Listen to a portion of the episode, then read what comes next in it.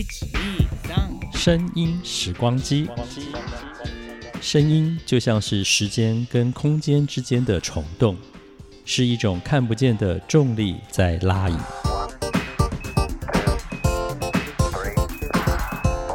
欢迎收听《声音时光机》，袁永新主持。欢迎来到声音时光机，所有正在收听节目的朋友们，大家好，我是袁永新。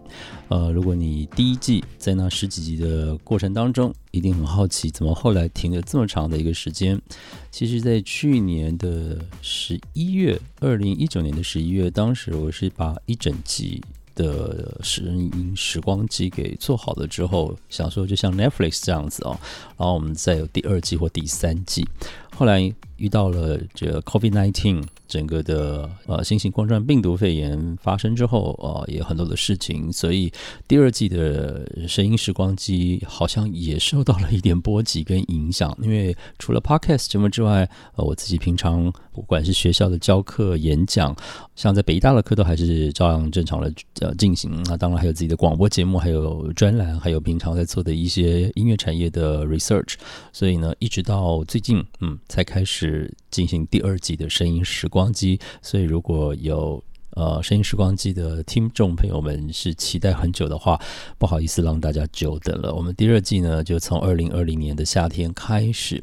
那么在今天，声音时光机又要穿越到什么时间点，然后回到什么样的时空呢？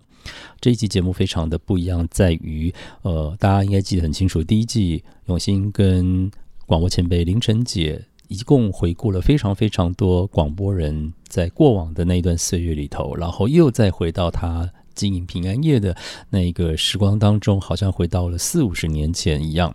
而今天这一集呢，同样呃里头关于三毛在诉说自己故事的时候，也是他当时在民国七十四、七十五年间在平安夜节目里头跟林贞杰的对话。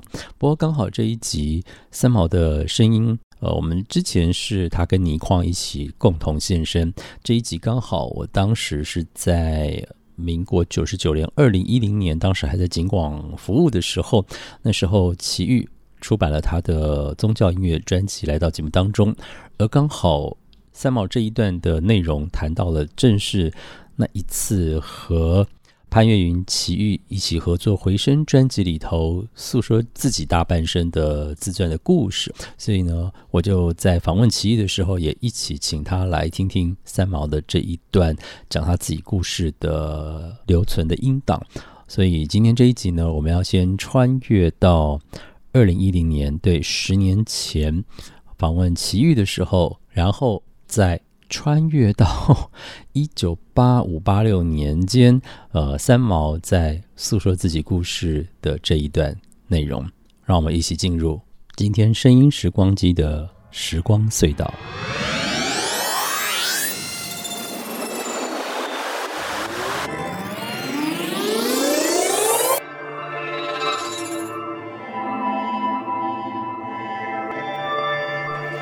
来到节目的第一个单元《青春音乐盒》，今天在节目当中呢，有幸请到了一位朋友跟大家来进行青春音乐盒。最主要的是原因是，我觉得这位朋友的文字好像在他的歌声中是经常可以听得到的哦。奇遇你好。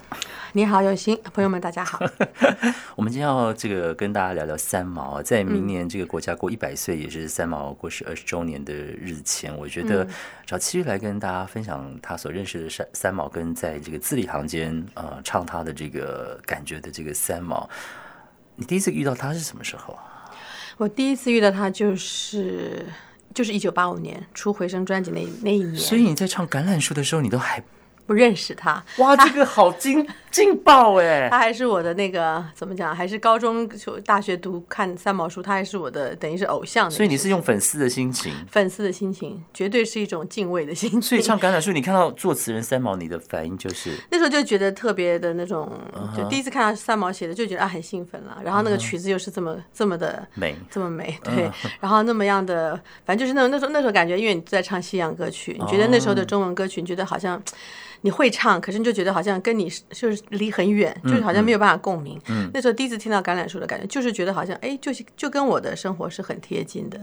所以那时候当然三毛已经早就已经在脑海里了。嗯可是那时候其实不认识他，没想到在等于是六年之后，嗯是三毛他自己拿了一叠词去找到滚石的三毛，去找滚石，对，女三毛去找了男男三毛。毛，然后呢，就是需要他希望出一张他的专辑，然后就是是说用他的词，然后是一张三毛的有声作品，其实这都是他的概念，到目前为止，这张专辑好像还是独一无二耶。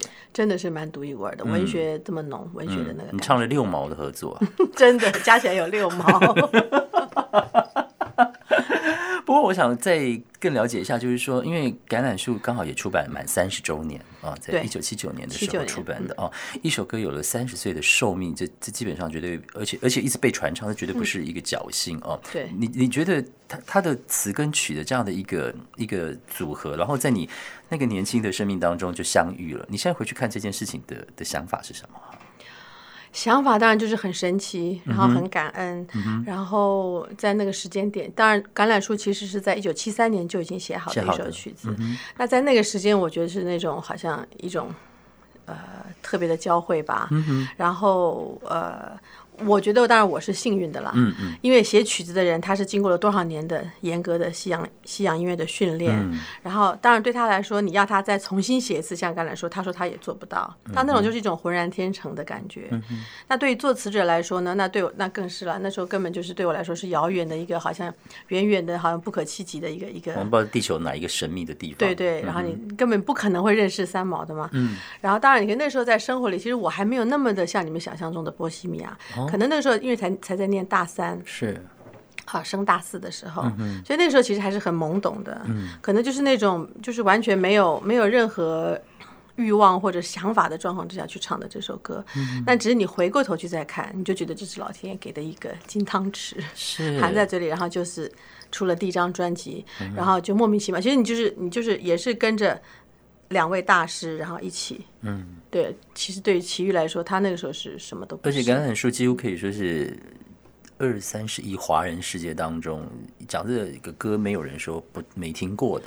对，所以我觉得它不只是词，它的简单，简单的又很深刻，嗯然后那个曲的部分呢，就是呃，他还是有很深的功力在后面，他绝对不是一个简单的校园民歌，嗯哼然后他的那个就是值得，就是怎么讲，就是值呃会经得起一再一再的考验，嗯，就他的那个曲简单，你听起来很简单，弹的人也不会说简单，唱的人也不会说简单，给你听起来那么简单，就很像那种。一个芭蕾舞的最难的姿势啊，就是又轻，嗯哼，可他就是其实是用用尽最大的。所以你还记得在录音室配唱的那个画面吗？其实要讲起来，我真的那个时候是没有太大的感觉，哦就像一个小孩子去唱了一个大师的歌，然后你就觉得心里是很很很紧张的。嗯。然后老师说什么你就唱什么，要怎么唱你就怎么唱，要拉几拍你就拉几拍，不准唱虚音就不敢唱虚音。然后那个时候三毛其实人是在国外的，那所以就尽管那段时间我还有一条日光大道，还有风，有几首歌都是三毛的词，可是我就从来没有机会见到三毛。隔了六年才见到 六年之后，啊！可是橄榄树当时是被禁播的，没错，那是所以我想大家都很那时候也是很跌破眼镜的。三毛想他想象的流浪可能是在西班牙或者是在北非的撒哈拉但我们。的官员不是这么想对。我们官员都想着我们很可怜，流浪到台湾来，好玩哦。所以那个时候完全写了一个主题意识不明显的评语。没有政治正确是不行，就是。对，可他没有讲那么清楚啊，所以就是他用很模糊的方式来进一个很模糊的一首歌，大家都模糊了，对的，大家都很模糊。却也制造了一首经典呢、没错嗯 OK，所以六年后，因为这个回声专辑，听众朋友可能不太知道一件事情哦，因为三毛最初的笔名用 Echo，对，Echo，嗯，专辑叫回声，其实是有点呼应这个意思。对，就是他自己取的名字。你还记得第一次你们坐下来讲这张专辑的画面，或者是任何一个片段吗？其实你我没有办法就是 pinpoint 在哪一个第一次，嗯啊，可是只是知道说要我们那个时候拿到他给我们，就是先由南三毛把这个一叠的稿纸，他是用稿纸写的词，交到我们手里，说，哎，齐豫你要不要看一下？他觉得这个这些词，他觉得应该用一个女性的角度来做，你看看你们能制作，然后跟阿潘一起唱这样子。那原来三毛是希望所有滚石的歌手一起唱，包括男的、李健富、最早的计划是这样。哎，是这样，他希望各种不同的歌有十个不同的声音来唱，哦。这是他的想法。那那时候我们一拿到词，的时候觉得简直就是好如获至宝，然后就看他的词，然后那个词呢，就跟我们原来想象的三毛完全不一样。啊，是，他写的完全是像《红楼梦》似的那种，啊他是很喜欢古诗词的，嗯，对对对，所以他那个他的白话文是存在于他的散文，那他的那个他的诗词呢都是很古典的。哦，所以后来我们只保留了一首叫《小楼残梦》，嗯哼，所以他整叠大概有三十首至少。都是写上这样子的一个一个文体的，嗯所以那时候我们看到时就觉得有点落差，觉得哎，这怎么跟我们想象中的三毛是不一样不一样的？所以那那个时候在后来那个南三毛就想说要让我们做一个女性的专辑嘛，然后就找了王心莲一起来制作。哦连连嗯，那连连优木奇制作的时候，我们两个就在那边讨论，想了很久，觉得说这个词跟三毛实在觉得有连不上，觉得好可惜啊。然后我们就说，那三毛就应该写他原来的那个词体啊。然后我们又是唱这种白话文唱久的，是，然后我们那时候就是决定了说，那我们要说服他嗯哼，重新写词。那你想想看，这是不是会很恐怖的你？们好像去挑战一个人说，你可不可以重写？对，而且他是三毛，是是他主动来找你，我要这些歌要要出版，然后你们真的是对不起，我不要这些词，我要请你麻烦你再写再写十首词。你们好大的胆，所以那时候那第一次的心情，想必是非常的紧张的。然后就是怎么样开这个口，怎么样去讲的很好听，说说服他能够嗯去讲。那时候我记得心情我只记得，可是第一次你说确切哪一天不记得了。嗯可是那时候我们就是怀着这么战战兢兢的心，然后就说一直跟他说，我们觉得我们心目中的三毛是怎么样的，嗯这个词是非常的好，因为他其实对《红楼梦》他是研究红学入迷的。嗯然后怎么样就说，可是我们还是希望听到的是三毛自己故事，你可不可以就是从小就写你一生的故事？哦，所以这个来龙去脉是这样的，对，后来他他也还算阿萨里，就是好像也就 没有太为难我们这些小女生，然后就就说，哎，他也好像也觉得也可以，他也觉得这个概念也不错，所以他就等于是回去从头写，我们又要等他好长一段时间。哦，嗯，他从他的小时候开始写，多久没有听到他说话的声音了？太久了。嗯，其实我那是第一次看到三毛，最 shock 的就是他说话的声音。怎么说？因为在我想象中，三毛，你看他的故事里面，他的那种，他的那种怎么讲，就是自在好像好像感觉就像把我自己想进去了。我觉得好像像一个北方人一样，觉得好像什么事情都无所谓，什么事情来就四两拨千斤，一笑置之，然后生活里面再大的艰苦都可以变得欢乐哈。就是那种，结果看到他讲话是那么样的纤细，那么样的小声，然后那么样的。就是很 很文艺的那挂，然后我还跟我的想象是有点这样，有一点落差，对，有是是三条线在我脸上，所以如果现在三毛跟你说话的声音再度出现，会发生什么事吗？嗯，会发生什么事情？就是会让你想起更多什么事情吗？还好吧，就是当初我跟他的那段嗯，，可是我相信很多年轻朋友应该是也没听都没有听过。可是三毛那个当年他其实常做的就是巡回演讲。演讲，对对，因为我就是没有从来没有听过他的演讲，所以我不知道他的声音，所以我见到他的时候，所以那个声音对我来说是很特别的。我们让大家听一下三毛的声音好了，好不好好，？OK。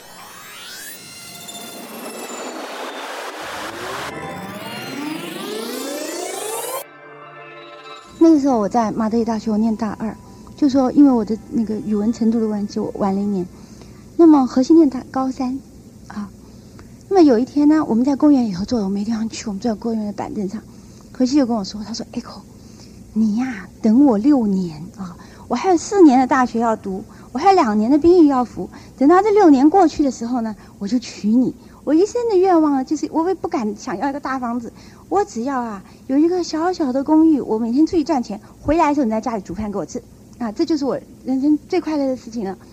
那么我听他讲的时候呢，我心里忽然受到一种很深的感动，因为我觉得他说的话不是就是在我初恋的时候，我反过来跟那个男孩子说的话吗？那么那时候我就看着他，我就知道说他不是一个普通的感情，他认真了。他把我直进了他未来的一个梦里头去了，所以我不愿意伤害他，我就跟他说：“我说何西，这样恐怕不行哦。如果你讲出这样的话来的话，我不要跟你做朋友了。六年的时间太长了，我怎么能保证他没有变化呢？再说你现在才高三，你们就想结婚呢？”他说：“我不是要想结婚，因为我碰到你之后我才想结婚的啊。”后来我就跟他说：“我说既然你说了这个话，那么我们就疏远一点，不要常常见面好了。你最好不要到宿舍来找我了啊。”那么他听了就很难过哈，他说我不是说现在，我说六年以后，我说那你这六年你付出去的感情，万一我不能给你那个承诺怎么办呢？后来他就跟我说，他说，他说那既然你那么说，我也是很守承诺的哈，我可以不来找你。后就说好，那从今天晚上起我们就分手了，啊，哎呦，他就变得很难过啊。那因为我们那个时候我大是二十二岁不到，还是像一个男孩子一样啦，我的行为啊什么，他也不太把我当一个女孩子，什么送回宿舍。有时候我们说再见，我们就各自再见，各自就坐地下车走了。后来我就跟他说走吧，我们就散了。他就说那你先走好了，我看你。我说不不不，你先走，我我我离我离那个宿舍比较近。他看也拗不过我，他就走了。走的时候呢，他倒着跑，他看着我的脸就往后退。那个公园很大，也不会绊倒东西的。那么他就倒着跑，手里就捏着他那个从来不戴的一顶法国帽子啊，倒着跑，一面跑一面挥手，一面就叫 Echo 再见，Echo 再见，呜，Echo 再见。可是都快哭出来了，还在那里做鬼脸哈，说 Echo 再见，就倒着跑。我永远不能忘记他跑的时候啊，就在他的后面的那个马德里的黑夜里头啊。除了几棵大枯树和那个平原之外，忽然在那个时候，茫茫的像茫茫的像那个羽毛一样的雪花，就在天空里面一块一块的飘下来，就隔着我们两个人越来越远的时候，那个雪花就在我们的中间漫天飞舞起来啊！那时候我一直忍住，眼泪都快要流出来了，因为我觉得他是一个很难得的一个对我这样真诚、真心相爱的人，我几乎要。忍不住狂喊他的名字，要叫他回来。可是我一直跟我自己说，我不可以这样冲动，我要理智一点，我就没有叫他。于是他很守承诺，以后那六年我们就没有了消息。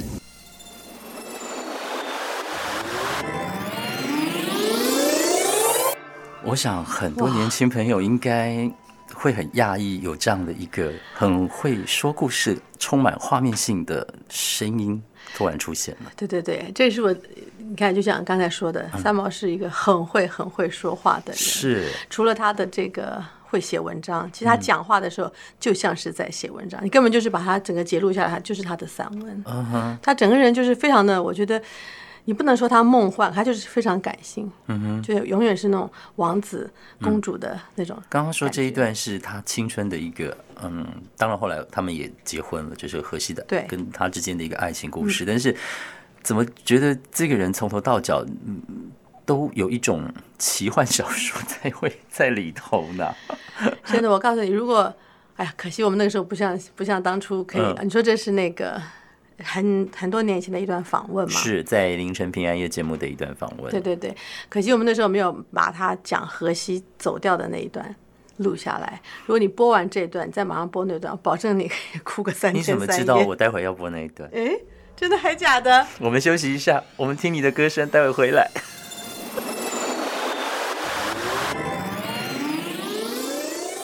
听着十年前自己跟奇遇的对话，然后和奇遇一起穿越到离二零二零年今天，大概已经有三十五六年前，三毛自己诉说的的故事，听得出来，三毛在他还是非常青春年华的时代，关于爱情，关于邂逅，关于。发生在在异国和他周遭的这一些，呃，所有的点点滴滴，听起来都是非常的吸引人哦。这个故事在前半段是非常的美好的，可是我们都晓得三毛跟荷西的爱情，其实他们的结果并不是那么的让人如意。只是这一段过程当中，嗯，奇遇也仿佛也回到了他刚刚有说到的，呃，就像当年在他的。呃，小房间里头听着他说的这一些，然后大家都哭得稀里哗啦的。我想这段故事真的非常非常的重要。对我来说，它已经变成了是跟呃经典爱情小说般，还要再更让人难以想象的呃一个真真实实就发生在呃人世间。哦，我想这个故事的后半段，就让我们继续再进到时光隧道里头，把它听完吧。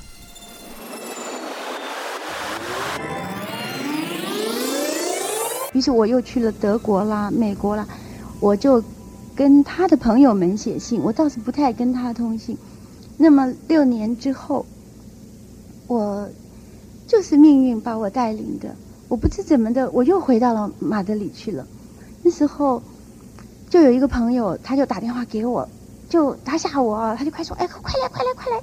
不要坐公共汽车，也不要坐地下车，坐计程车来。”我说：“什么事呢？”他说：“快来，快来，快来！这很重要的事情。”于是我想他们家不知道发生什么事了，我就赶快坐计程车去了。到了他们家，他说：“你进来。”我看他写一写，我说：“什么事？”他说：“没有，你进来嘛，到那个房间去，就把我关在里面，眼睛闭起来。我说好，然后手放背后放好。就我一听到他们就把我关在那个房间里，把门咔啦一关锁住，我就很守承诺的把眼睛闭住。过一下，我听到房门开了，然后我感觉到在我的身后有一个很一双很温柔的手臂，就把我从我背后环起来，然后把我一抱抱起来，就这样开始打转。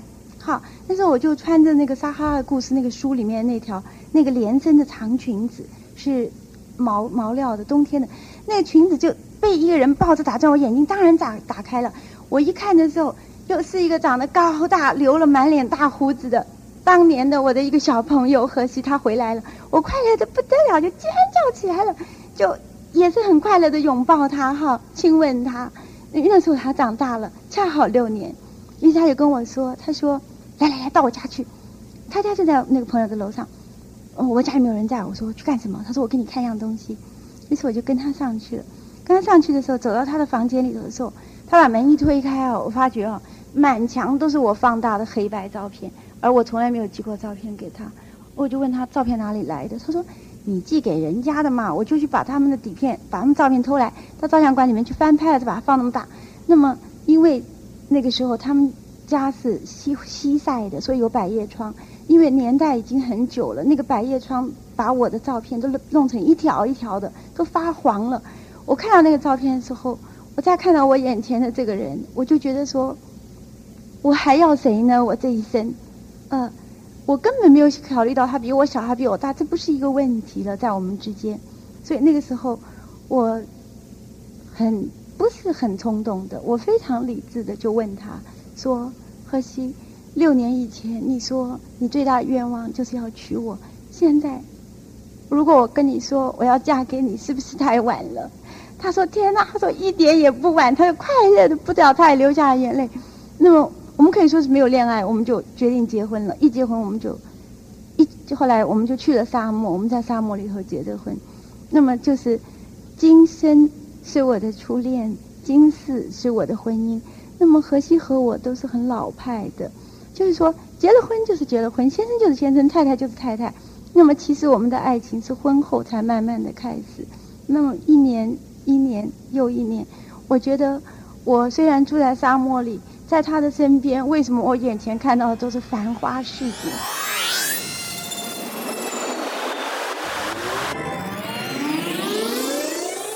刚我们听到的这一段呢，是来自三毛跟荷西重逢的故事，由三毛自己来说他的故事哦。我们也很开心，请到齐豫来到节目当中，他大概也没有意识到。会再听到三毛说话的声音。你不是来找我谈三毛，是找我来回味三毛的，真的是很谢谢你，因为我真的是你刚才问我还记得跟他第一次或者是哪一次的会面。是，其实听到这个声音就会很多的画面想起来。真的哈，在他们家的小阁楼我成功了。对对对，他就讲了一些很多很多，就像刚才这样子的故事。嗯哼，三毛多么会说故事啊！他真的是一个很棒的 storyteller。他中间一个哼哈字都没有，就一直不断的讲，都好像写了一个文章，都没有任何错字。而且他可以自己变成。那个小女孩再回来现在的时空，对对对，很自在的变化，自在的变化，对啊，她真的就是我当年想象中，就是就是当年那个三毛，对。他中间还说，他就想一年又一年又一年，他最喜欢这种用这种叠 叠字，对对对对对对，而且在他的语言的这个逻辑当中，常不时会有很自在的撞声词就嗯就出来了，对，好棒，很棒，很棒，很棒，谢谢你跟我分享。哎呀，我觉得你拥有一个宝贝耶，真的，哪来这些录音，真厉害。因为我觉得说，你看《感染树》这么的经典，《回声》专辑也是呃，在国语歌坛绝对会是一个呃没有办法嗯去。去抹灭的一个留下的一个重要的声音记录一个痕迹。好，那呃，当然三毛说的这么多的故事当中，呃，刚其实为什么上一段很讶异的是说你应该听什么时候？说有，我们我们待会会听到。你的反应真的是 一点都没有如你的预期吗？是啊，因为你真的听到他的初恋。其实听啊，不是那也不是他的初恋，初恋是另外一个故事，就是七点钟那那那故事。刚才听到他碰到荷西，因为其实每一次大家问我三毛，然后跟他的交往有什么特别值得记忆的地方，我永远都是听像他刚刚讲，今生是他的初恋，今世是他的生活，所以就是今世那首歌，永远不会忘记三毛跟我们这三个女生讲那个故事，然后讲的大家在现场都哭了起来。真的哭了起来。然后再加上他说那个《金氏》这首歌，因为《金氏》写的特别的怎么讲澎湃，澎湃，然后那个特别的。那叫什么揪心，就是很撕裂的那种感觉，因为音特别的高。然后三毛也说了，他那时候这首歌我唱，我们都是唱完以后就马上就请他，他都会有的时候来录音室听，有的时候就是唱完以后就送到他家里说，哎，这是用另外一首完成了，然后他就要去听，他就特别讲这首《金石》，他就说他听了七次以后。我反复的听，用你想哈，你想哈他那个声音讲，我反复的听，反复的听，听了七次以后，终于忍不住就开始嚎啕大哭，哭了一个晚上。我的天呐！他等于是有很多东西是尘封起来的，就把它封起来的。那可是这种，就尽管他之前他之前写词的时候，我相信他已经走过一次了，然后曲子又出来说，因为曲子我觉得是很厉害的，音乐是很厉害的，嗯词。有它的力量，嗯，再加上那个音乐，那个音乐是李大师写的，所以那个那个力量是非常大的。嗯，因为我最近一直在做声音的重量这一个，这一个整理，因为我觉得每一个人的声音里头都会有你想象不到的影响力，在很久以后发生。嗯，讲到三毛，大家会提到的可能就是他的散文、他的文字跟流行音乐的关系。但是我今天要让大家听三毛的声音，就是因为他的声音有很很强的力量。在这里头，对，然后一般即使是不认识他人，一听这个说话的声音，就会很不自觉的被吸引到他说的话里面去。没错，而在今天我们播出这个声音的时候，就算你是一个才十几岁、二十几岁年轻人，你没有听过他说话的声音，你今天第一次听，你也会被他说的故事吸引进去。接下来这一段要讲到就是荷西怎么离开人世，跟三毛谈这一段的往事。嗯，准备好卫生纸哦。是。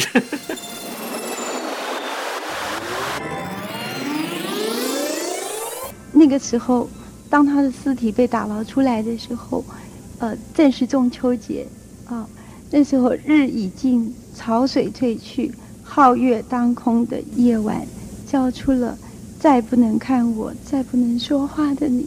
他是这样被我们打捞起来的，然后放到那个小岛的一个墓园的旁边的一个小房间里头去。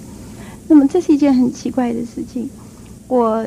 去看他的时候，我已经是半疯了。人家跟我说是他，我说不是他，我不相信。我一定要看见了他，我才相信。他们说那你去看，你要勇敢。我说好。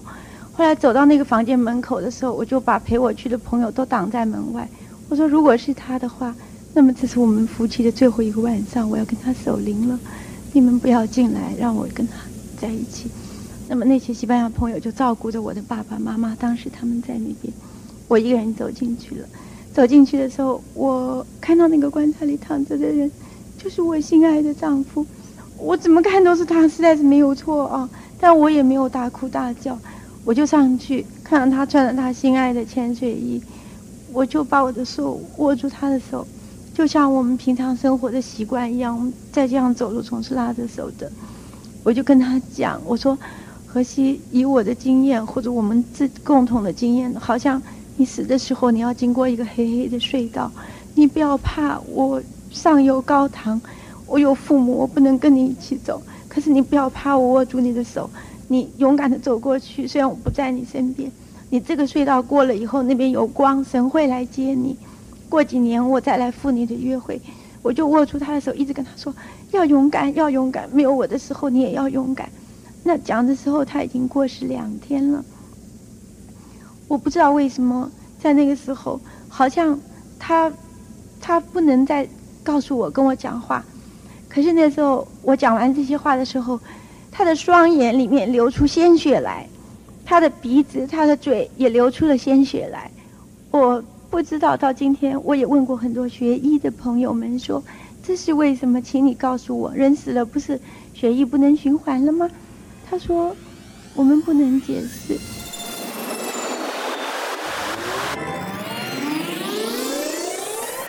好，这这一段听完都都会 对啊，我完全想起来，当年他在八五年时候，他就是他刚才念的那段，就是他写的金石的词。嗯哼，然后其实后面还讲说，他就用他那个身边白色的手帕，你可以想象西班牙那种绣花白色手帕，他说一直不断的擦他那些血，可是血又不断的一直涌出。嗯他那时候也说，他也不知道为什么。嗯哼，可是很多中国人呢有这样的说法，就是看到亲人的时候眼睛才会闭起来。他可能当时荷西也是，因为他说已经两天了嘛，可能看到他的时候，他可能憋住了那一口那口气，等他来的，然后整个就松散掉了。但是这让我更体验一件事情，就是说，有人说这个你的亲人快走之前，你全身剩下最后一个嗯会有反应的是听觉哦，所以你要不断的跟他说话哦。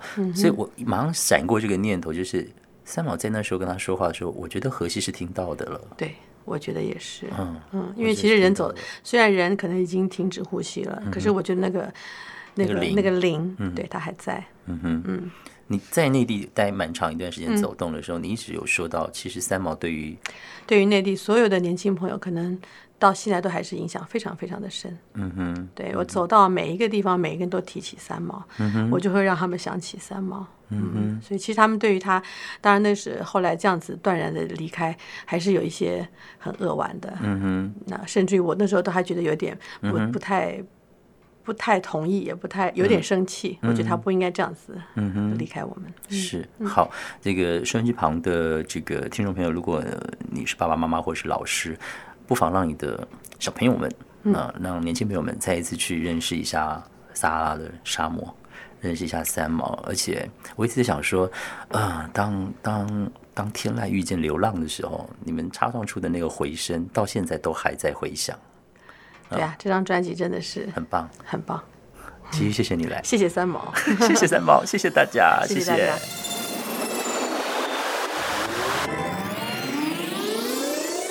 听完这一集的声音时光机，我觉得如果你现在去找出回声专辑，这是当年王心莲制作，由潘越云跟齐豫一起重新演唱，然后里面都是三毛自己的文字。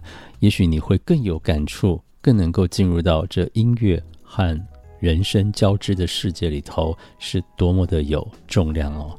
非常谢谢大家收听这一集的声音时光机，第二季的声音时光机还有哪些精彩的内容，就请大家拭耳以听，拭目以待喽！跟大家说声拜拜。